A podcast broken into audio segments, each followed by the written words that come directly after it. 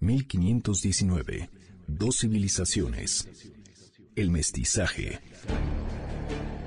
Hace 500 años que Hernán Cortés y Moctezuma se vieron cara a cara por primera vez. Dos mundos, dos civilizaciones de frente. Año 1519. El camino del mestizaje.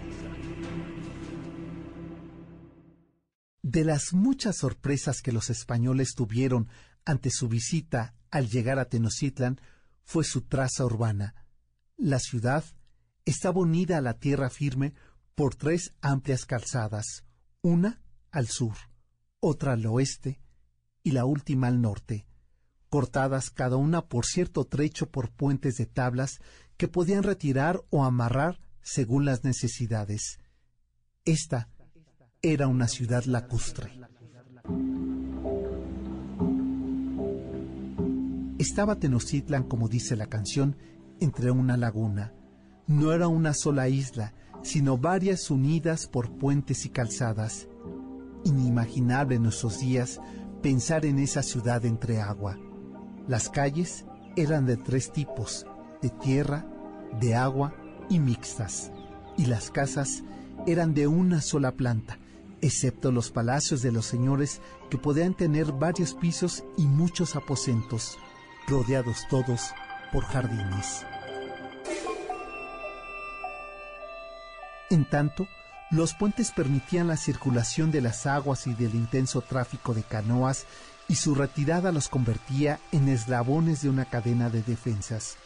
Era una ciudad que hasta que fue conquistada por los españoles parecía inhóspita. Tenochtitlan era débil ante el agua era tan importante el suministro del agua por medio de las acequias, ya que el agua del lago de Texcoco no era potable debido a la salubroso que resultaba. Tenochtitlan era abastecido por sus acueductos, por sus aguadores que iban a pie o en canoas a vender el agua por los barrios de la ciudad, mientras que los palacios de los señores la recibían directamente por una red de conductos. El panorama urbano que encontró Hernán Cortés a su arribo a la ciudad de Tenochtitlan era de una gran metrópoli, poblada de gente de diversas procedencias, hablante de distintas lenguas y dedicadas a más de 200 profesiones diferentes.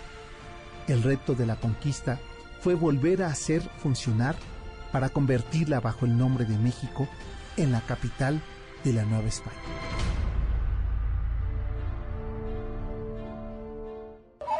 1519. Dos civilizaciones. El mestizaje.